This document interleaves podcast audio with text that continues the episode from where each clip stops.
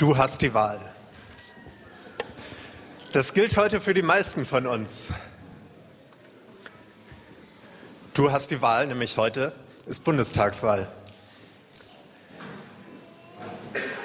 Die meisten von uns haben die letzten Tage oder Wochen hier so eine Wahlbenachrichtigungskarte gekriegt und damit können wir heute ins, wie nennt sich Wahllokal gehen und wählen gehen. Kann ich mal fragen, wer von euch war heute Morgen schon wählen? Es waren ja schon zwei Stunden Zeit. Ui, doch schon einige, mehr als ich gedacht hätte. Wer von euch hat den Wahlbenachrichtigungszettel, Wahlbenachrichtigungszettel mit, um nachher gleich wählen gehen zu können nach dem Gottesdienst? Oh, noch mehr, sehr gut. Da bleiben ja kaum noch Leute übrig. Ich hoffe, dass die anderen auch noch wählen gehen, ihre Stimme nutzen. Wir haben die Wahl hier in Erlangen zwischen neun Direktkandidaten und 19 Parteien. Manche Parteien behaupten, das sei ganz einfach. Man müsste nur das eine wählen. Also wenn man das eine will, muss man das eine wählen. Aber so einfach finde ich es gar nicht, muss ich ehrlich sagen. Das hier ist ja nur der Anfang von der Liste. Bevor ich noch ein paar weitere Gedanken zum Thema Du hast die Wahl sage, möchte ich beten. Beten für die Wahl und was danach kommt. Vater, ich danke dir, dass wir hier in Deutschland in einer Demokratie leben können. Ich danke dir, dass wir das Recht haben zu wählen, dass wir uns am politischen Geschehen beteiligen können, das mitbestimmen können. Und ich bitte dich für die Wahl heute, ich bitte dich, dass alles gut verläuft und ich bitte dich dann für die Politiker, die gewählt werden, für die nächste Regierung, die sich bildet, dass du ihnen Weisheit schenkst. Weisheit bei den vielen schwierigen Fragen, die beantwortet werden müssen, da gute Entscheidungen zu treffen. Und ich bitte dich, dass du uns immer wieder ermutigst, uns einzumischen in diesen Prozess der Politik. Und Vater, ich bitte dich auch für den Gottesdienst heute und für die Predigt, dass du zu uns sprichst. Amen. Ja, wir müssen uns entscheiden zwischen neun Direktkandidaten und 19 Parteien. Aber das ist gar nicht die erste Entscheidung, die wir heute treffen müssen.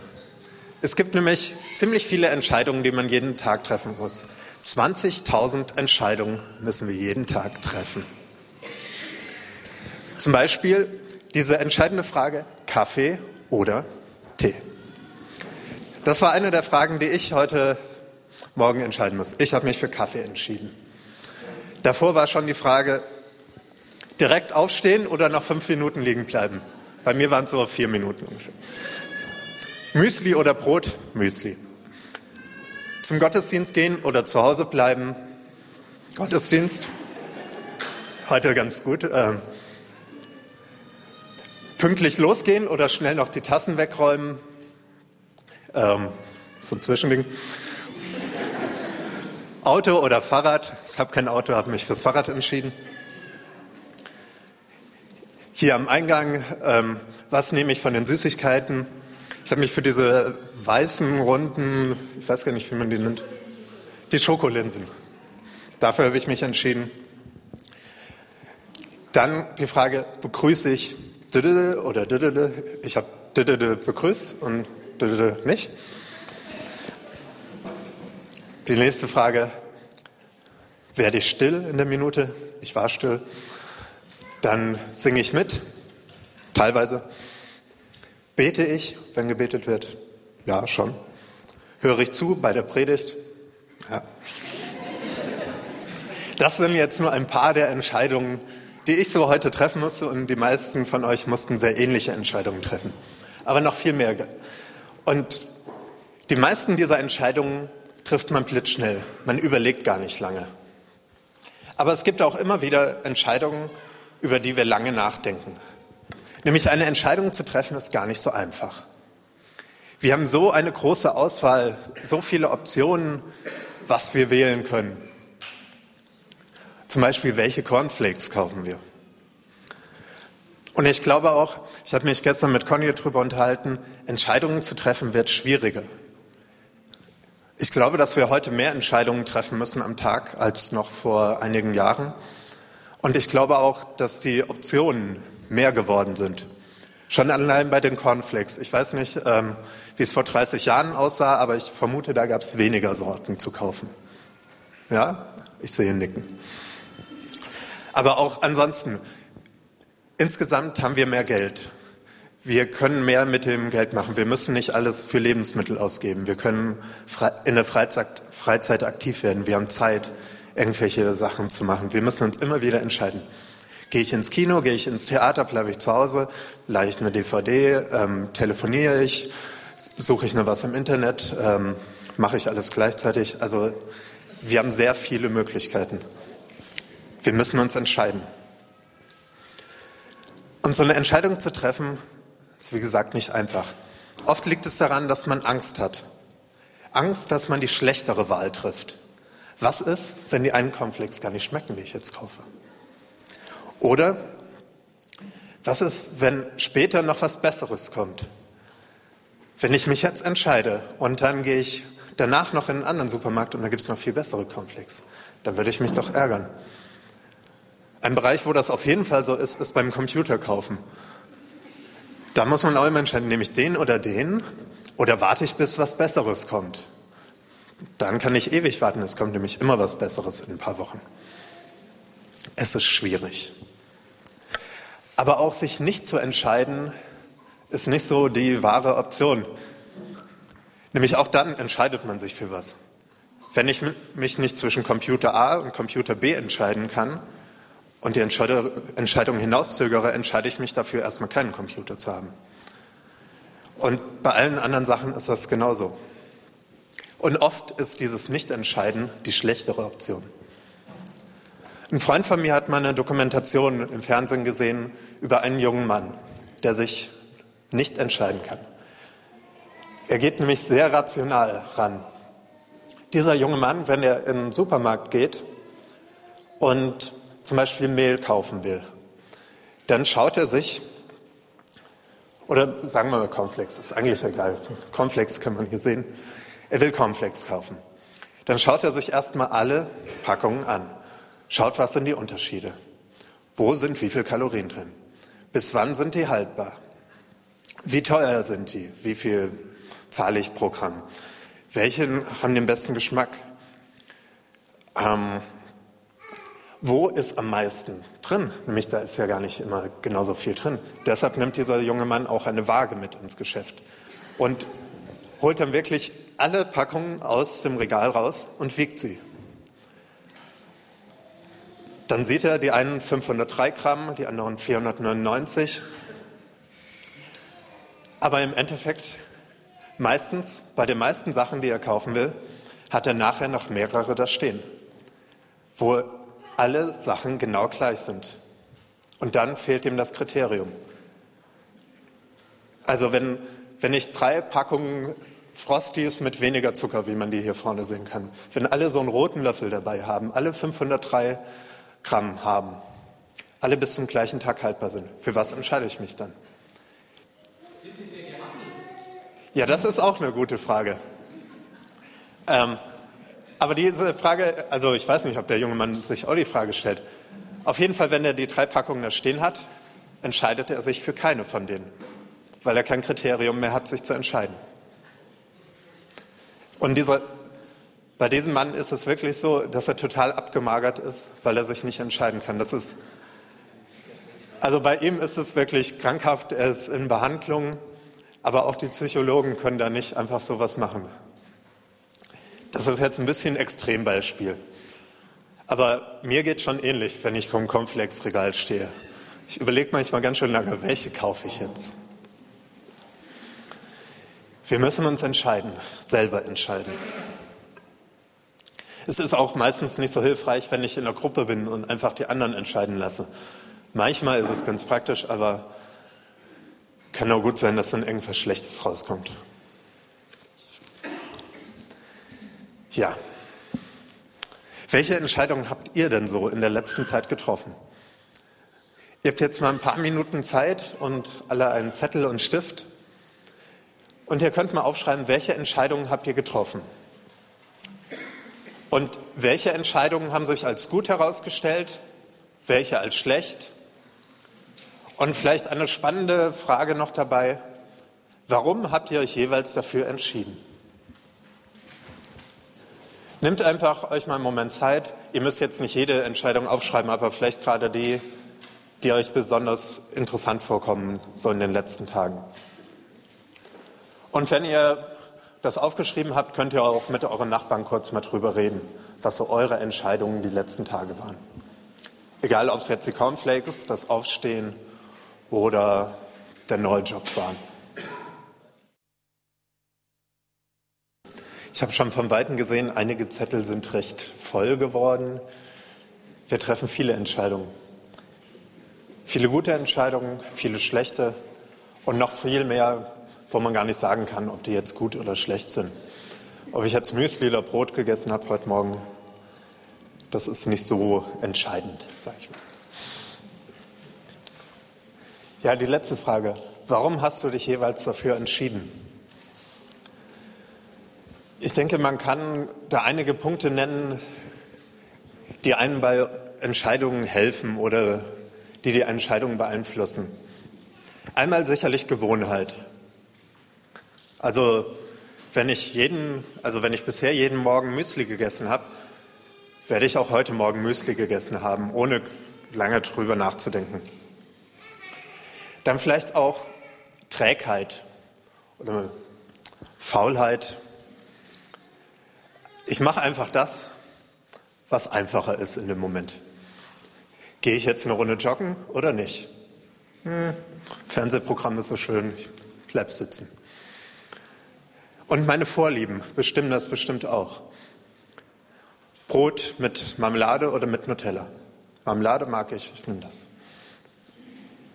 Teilweise auch die Gesetze. Manche Sachen sind klar geregelt. Da muss ich mich nicht muss ich gar nicht lange überlegen, das ist okay, das nicht. Ich kann auch mal ein Gesetz übertreten, geht auch, stimmt. Dann meine Ziele, die ich habe. Was will ich mit meinem Leben erreichen? Will ich sportlich und fit werden, dann gehe ich vielleicht doch joggen. Und meine Werte. Was sind meine Werte? Wofür will ich mich einsetzen? Das hilft auch zu entscheiden. Ich denke, bei den wichtigen Entscheidungen müsste für uns Christen ja alles ganz klar sein, oder? Die Bibel gibt uns klare Antworten auf die Fragen des Lebens. Da so ähnlich habe ich das auch mal gedacht. Als ich in Tabor studiert habe, habe ich mich immer gefreut, wie fast alle, auf das sechste Semester. Nämlich im sechsten Semester, da ähm, kommt dann Ethik. Ethikunterricht, da geht es um die vielen Fragen des Lebens. Wofür entscheide ich mich? Wogegen entscheide ich mich? Was ist okay, was nicht? Ich habe gedacht, da kommen die Antworten auf die schwierigen Fragen. Und wie war es am Ende nach diesem Semester? Ich hatte viel mehr Fragen, als ich vorher hatte und nur ein paar wenige Antworten gefunden. Weil bei den meisten Fragen gibt es für die verschiedenen Positionen gute Argumente. Was ist, wenn wir in die Bibel schauen? Was sagt sie uns? Ihr seht es ja schon. Paulus sagt im ersten Korintherbrief, alles ist erlaubt. Super. Eigentlich ist es wirklich super. Nämlich das Christentum, der christliche Glaube ist nicht so von Vorschriften geprägt, nicht von Verpflichtungen und Gesetzen. Ganz im Gegensatz zum Islam wir waren ja jetzt in der Türkei, da haben wir das ein bisschen mitgekriegt. Da habe ich zum Beispiel so eine Broschüre in eine Moschee mitgenommen vom offiziellen Mufti-Amt in Istanbul. Da heißt es zum Beispiel zum Pflichtgebet, das Pflichtgebet wird fünfmal täglich verrichtet und stellt eine Verpflichtung gegenüber Gott dar. Also das Pflichtgebet ist eine Verpflichtung. Wir haben kein Pflichtgebet. Wir können beten, das ist ein großes Vorrecht, aber wir sind nicht dazu verpflichtet. Und wir müssen nichts tun, um zu Jesus zu kommen. Jesus hat alles für uns getan. Manchmal denken wir, Wir müssen uns für Jesus entscheiden und dann müssen wir noch heilig werden. Früher gab es mal diesen Begriff Heiligung. Zum Glück gibt es das kaum noch. Wir müssen versuchen, immer heiliger zu werden, bis wir irgendwann bei 100 Prozent angelangen. Aber wenn wir zu Jesus gehören, sind wir 100 Prozent heilig. Egal, was wir machen. Das heißt, da haben wir Freiheit. Wir sind nicht verpflichtet. Wir sind frei. Paulus schreibt im zweiten Korintherbrief, dieser Herr aber ist der Geist. Und wo der Geist des Herrn ist, da ist Freiheit. Wo der Geist des Herrn ist, da ist Freiheit. Wir haben Freiheit zu handeln. Dadurch haben wir auch die Freiheit, in uns, in, ja, uns in bestimmte Projekte, in Sachen reinzuhängen. Wir sind frei dazu. Dabei brauchen wir nicht das Motto zu haben, du musst alles richtig machen. Ich war gestern beim Tabor-Treffen, wo so Leute, die zu Tabor gehören, aus der ganzen Region waren. Und da hat auch jemand erzählt, ich hatte immer das Motto, ich muss alles richtig machen, ich muss alles gut machen. Aber das ist es gar nicht, das muss nicht unser Motto sein. Wir dürfen auch Fehler machen.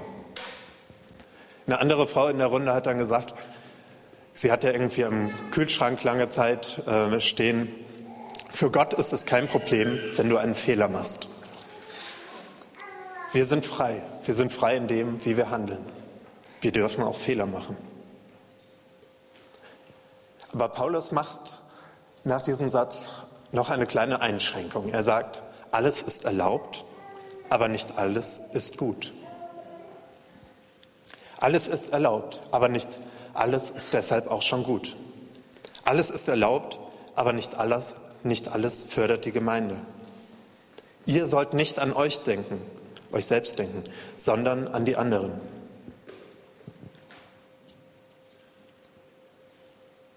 Vieles, was wir tun, ist gut, aber manches auch nicht. Vieles, was wir tun, ist nicht heilsam. Es dient nicht zum Guten. Es baut nicht uns gegenseitig auf. Es geht nicht darum, diese Freiheit falsch zu gebrauchen. Wenn wir die Freiheit dazu gebrauchen, uns selber oder auch anderen zu schaden, dann stimmt was nicht. Im Galaterbrief schreibt Paulus, Geschwister, ihr seid zur Freiheit berufen. Doch gebraucht eure Freiheit nicht als Vorwand, um die Wünsche eurer selbstsüchtigen Natur zu befriedigen, sondern dient einander in Liebe. Die Freiheit, die uns geschenkt ist, sollen wir nicht als Vorwand nehmen, nur das zu machen, was uns selbst ganz egoistisch dient. Wir sollen schauen, was dient uns und was dient den anderen zum Guten. Wir sollen einander in Liebe dienen. Ihr sollt nicht an euch selbst denken, sondern an die anderen. Liebe ist das Prinzip. Auch Jesus sagt das in der sogenannten goldenen Regel zum Beispiel, alles nun, was ihr wollt, dass euch die, dass euch die Leute tun sollen, das tut ihnen auch. Oder er sagt auch, du sollst deinen Nächsten lieben wie dich selbst. Liebe ist das Prinzip. Der heilige Augustinus hat mal gesagt, liebe und dann tue, was du willst. Dieser Satz wird manchmal missverstanden wenn man nämlich die Betonung auf was du willst legst. Aber wenn ich die Betonung auf das Liebe lege, dann stimmt dieser Satz. Liebe und dann tue, was du willst.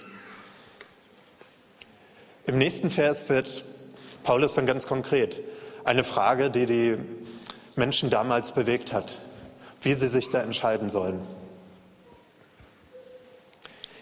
Paulus schreibt, Ihr könnt jedes Fleisch essen, das auf dem Markt verkauft wird. Es ist nicht nötig, dass ihr eine Gewissenssache daraus macht und nachforscht, woher das Fleisch kommt. Denn es heißt, dem Herrn gehört die ganze Erde mit allem, was darauf lebt. Auch wenn Ungläubige euch zum Essen einladen und ihr die Einladung annehmen wollt, könnt ihr essen, was euch angeboten wird. Es ist nicht nötig, dass ihr aus Gewissensgründen nachforscht, woher das Fleisch kommt. Hier bei diesem Text, wo es um das Fleisch geht, Da geht es jetzt nicht darum, ob es Biofleisch ist oder anderes, sondern ob es, ob es Fleisch ist, was von was Götzen geopfert wurde. Damals wurde den verschiedenen Göttern, die es da im Römischen Reich gab, Fleisch geopfert. Das wurde dann aber nachher auch noch ganz normal auf dem Markt verkauft und auch zu Hause gegessen. Und die Christen haben sich überlegt, ist es für uns okay, dass wir dieses Fleisch, was den Götzen geopfert wurde, dass wir das essen? Und Paulus sagt, ja, es ist okay. Ihr braucht gar nicht nachforschen, macht euch kein schlechtes Gewissen, esst es einfach. Denn dem Herrn gehört die ganze Erde und alles, was darauf ist. Das ist ein Zitat aus dem Psalm, aus Psalm 24. Also Paulus begründet das da theologisch. Es ist okay, das Fleisch zu essen. Ein schlechtes Gewissen ist nicht notwendig. Das eigene Gewissen ist kein Problem. Aber er schreibt dann noch weiter. Nur wenn euch dort jemand sagt, das Fleisch ist von einem Opfer, dann esst nicht davon. Unterlasst es mit Rücksicht auf die Person, die euch darauf hingewiesen hat und mit Rücksicht auf das Gewissen. Ich meine nicht euer Gewissen, sondern das ihre. Ja, er nennt Gründe, warum man darauf verzichten könnte. Also erstmal ist ja die Frage, warum weisen die Leute die Christen darauf hin, dass das Fleisch ist, was von so einem, was schon geopfert wurde. Ich denke, dafür kann es drei verschiedene Gründe geben, positive und auch negative. Das eine ist positiv, die Heiden, die die Christen eingeladen haben oder die das Fleisch auf dem Markt verkaufen, denken, für den Christ ist es nicht okay, dieses Fleisch zu essen und wollen ihn darauf hinweisen. Als ich in Taiwan war, da waren manche Taiwanesen verwundert, dass ich in die Tempel gegangen bin und mir die angeschaut habe. Sie haben gedacht, das könnte ich nicht mit meinem Glauben vereinbaren, in diese Räume reinzugehen. Aber für mich war es okay, für mein Gewissen, weil Gott auch da ist. Gott ist überall. Aber es gibt auch negative Gründe, warum die das gesagt haben könnten. Das eine könnte sein, dass sie die Christen auf die Probe stellen wollten. Na, was machen die Christen da? Halten sie sich an diese Regel, die es vor allem bei den Juden gab, das Fleisch nicht zu essen? Oder auch, manche wollten vielleicht damit zeigen, dass es okay ist, Götzendienst und christlichen Glauben zu vereinen. Also so, hier, du isst doch auch das Fleisch. Dann ist es doch auch okay, wenn ich zu den, in den Tempel gehe und für die Götzen opfere und gleichzeitig, wenn ich Christ bin. Wenn es so ist, wenn andere darauf hinweisen, sagt Paulus, sollen sie verzichten. Ein Grund könnte sein, damit der andere gar nicht erst über mich richtet. Nämlich, das ist belanglos, was der andere jetzt da, dass der jetzt über meinen Glauben hin und her entscheidet. Der andere muss nicht über meinen Glauben urteilen. Das wäre fruchtlos. Mich nur mein eigenes Gewissen kann da urteilen. Aber es ist auch aus Rücksicht auf das Gewissen des anderen, das Gewissen, was schwach ist, was verwirrt ist in dieser Frage. Und deshalb verzichte ich nicht wegen meinem Gewissen, sondern wegen dem Gewissen des anderen. Aus Rücksicht auf ihn, um das Gewissen des anderen nicht zu überlasten. Ein Beispiel dafür ist vielleicht ein ein Spiel, was ich gerne mache. Die Jugendlichen kennen das auch. Magic Spoon ist das. Braucht man einen Löffel? Ich, hat jemand gerade einen Löffel hier? Na, schade. Nehme ich mal so einen Kuli. Stellt euch vor, das ist ein Löffel. Ähm, bei dem Spiel macht man dann so Magic Spoon, Magic Spoon, Pointing One and Pointing Two. Und dann zeigt er auf irgendwen, dieser Löffel. Und bei dem Spiel geht es darum, herauszufinden, wie das funktioniert. Manche brauchen Ewigkeiten, andere kriegen es ziemlich schnell raus. Das Spiel mache ich ganz gerne und ich habe das auch vor einigen Jahren schon gerne gemacht. Aber dann war ich mal in einer Jugendgruppe und eine von denen, die da war, hat gesagt, sie hat damit Probleme, weil das Magic Spoon ist und das sowas Magisches und das war für sie irgendwie schwierig. Und erstmal habe ich gedacht, hm, stell dich nicht so an, was soll das? Aber dann hat mich auch jemand anders darauf hingewiesen, dass es ja sogar in der Bibel steht, dass wir auf das Gewissen des anderen Rücksicht nehmen sollen. Und deshalb haben wir da in der Gruppe dieses Spiel dann nicht mehr gespielt. Nicht, weil ich selber ein Problem damit hatte oder ein paar von den anderen, sondern weil es wirklich für eine Person das Gewissen belastet hätte. Also hier bei den Jugendlichen habe ich das noch nicht bemerkt, oder? Spiel ist okay? Felix mag es nicht, aber ansonsten.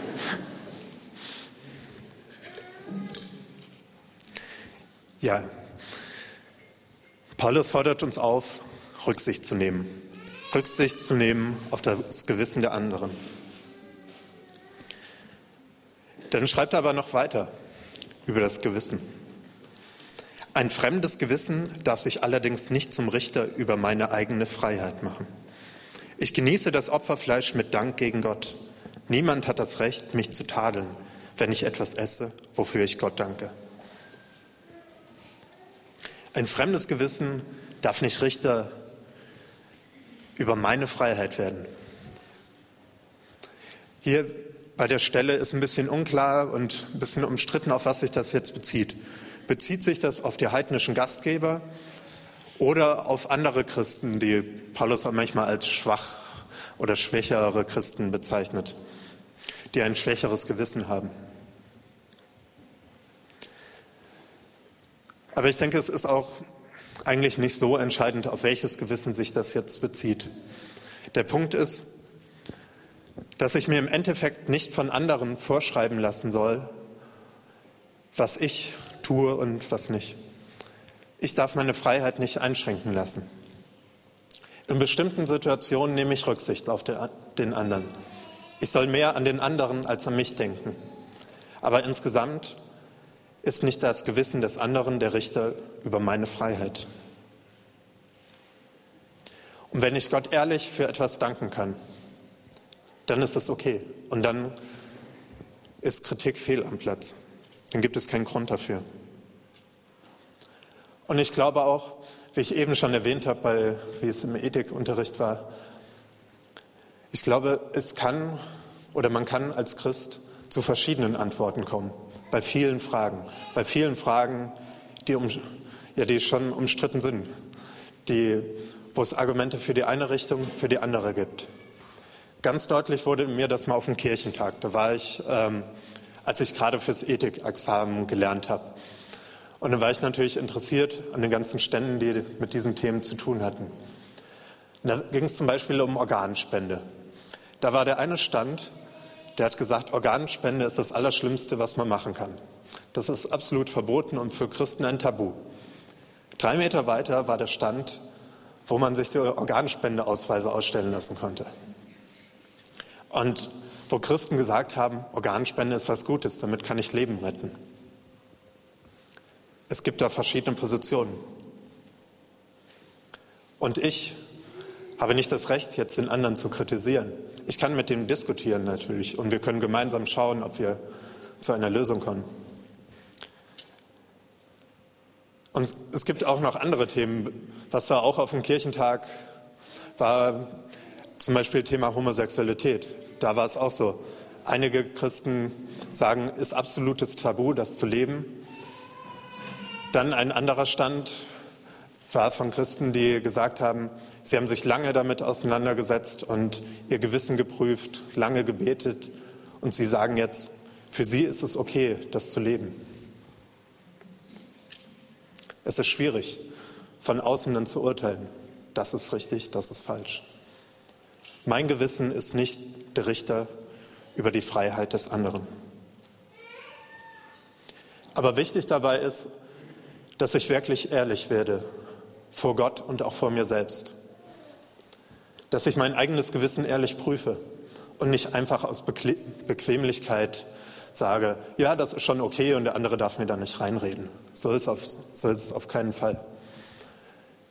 Ich muss ehrlich prüfen, ist es okay? Und wenn ich mir unsicher bin, beten, mit anderen drüber sprechen und auch den Rat von anderen wirklich ernst nehmen. Und ich finde es auch gut, wenn man auf andere zugeht und sagt, das finde ich schwierig, wie du das lebst. Also prüft ehrlich.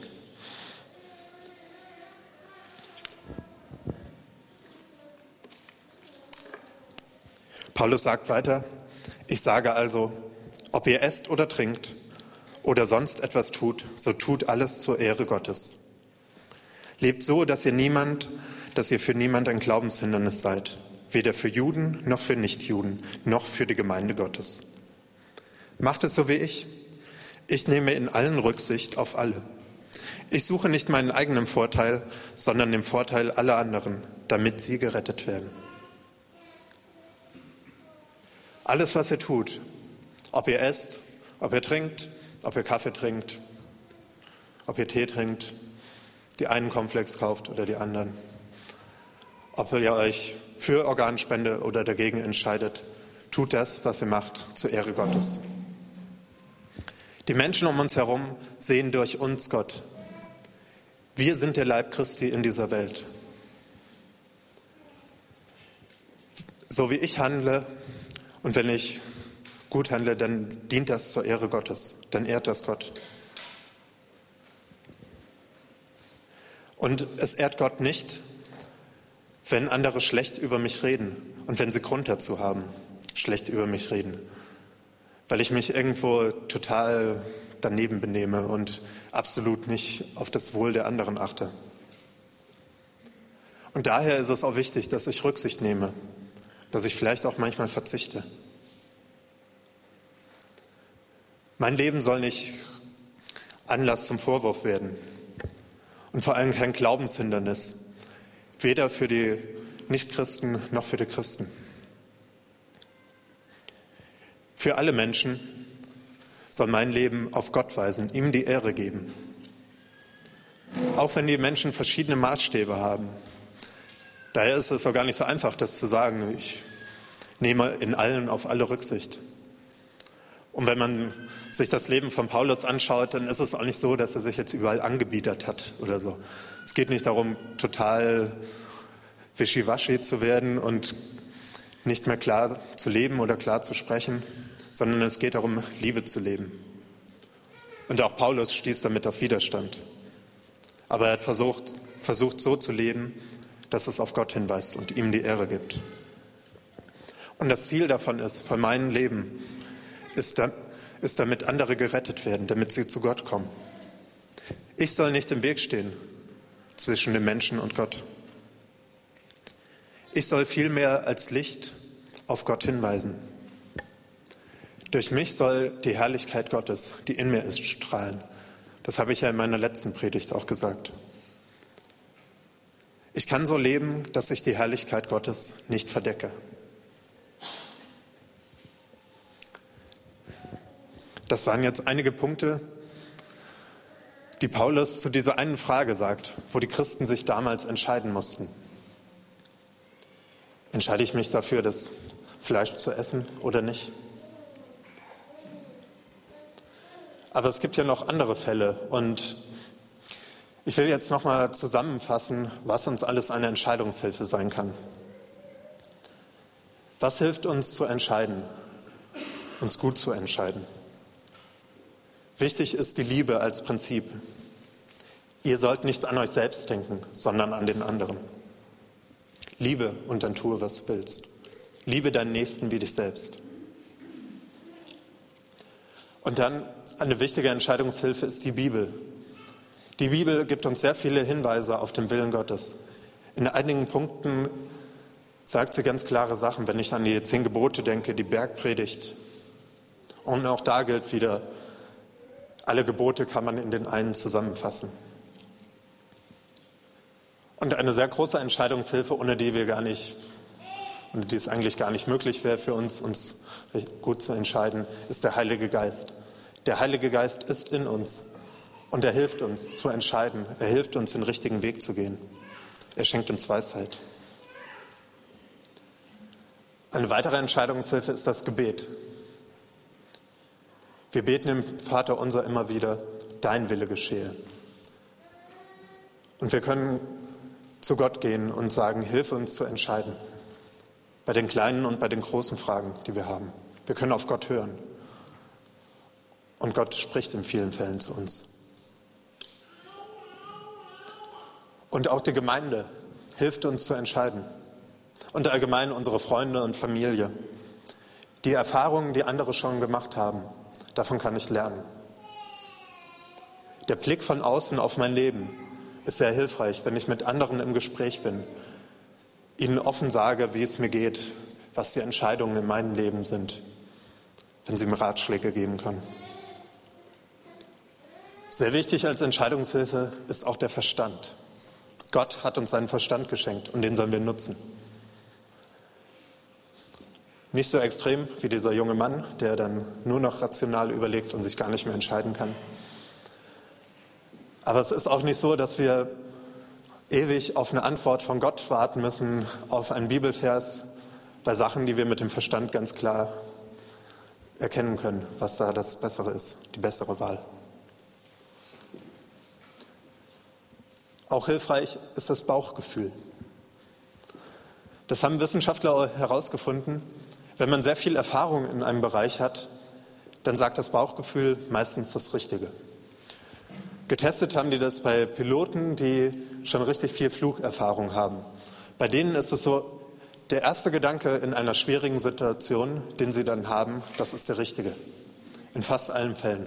Auch wenn sie länger nachdenken und hin und her überlegen, die Gründe für das eine und für die andere Wahl benennen, kommen sie doch wieder zu dieser ersten Entscheidung. Das Bauchgefühl kann uns da gut helfen.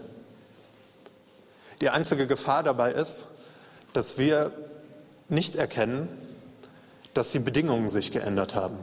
Die Situation sieht ähnlich aus, aber es ist doch ganz anders wir kriegen es nicht mit und lassen unseren Bauch entscheiden. Dann kann es schwierig werden. Aber wenn wir schon lange als Christen leben, dann brauchen wir nicht bei jeder kleinen Entscheidung ähm, die ganze Bibel durchlesen und schauen, was steht da jetzt genau. Man könnte auch sagen, die Lust hilft uns zu entscheiden.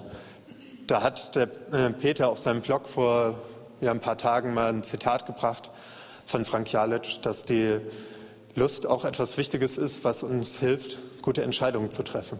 Daraufhin gab es eine ziemlich äh, lange Diskussion, weil einige Leute damit große Probleme hatten mit diesem Wort. Und eine Sache sollten wir nicht vergessen, wenn es um Entscheidungen geht. Eine Sache hilft uns, gut zu entscheiden. Das Wissen, dass wir Fehler machen dürfen. Für Gott ist es kein Problem, wenn du einen Fehler machst. Du kannst dich auch mal falsch, falsch entscheiden. Und oft gibt es ja auch gar kein richtig und falsch bei den Entscheidungen. Du hast die Wahl. Sei frei. Entscheide dich.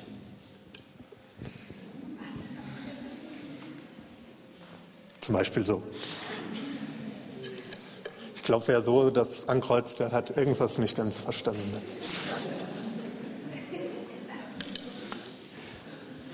Ich fände es schön, wenn wir uns jetzt noch mal einen Moment Zeit nehmen und in kleinen Gruppen einfach mit den Leuten, die um euch herum sitzen, darüber reden, welche Entscheidungen stehen bei euch in nächster Zeit an. Könnt ihr einfach sagen, was euch gerade bewegt und mich würde es freuen, wenn wir dann auch füreinander beten könnten in den kleinen Gruppen, dass Gott uns hilft, Entscheidungen zu treffen, dass er uns Mut schenkt, uns zu entscheiden und dass er uns Weisheit schenkt. Und das werde ich dann mit einem Gebet noch abschließen. So nehmt euch fünf, sechs Minuten Zeit, redet mit euren Leuten um euch herum.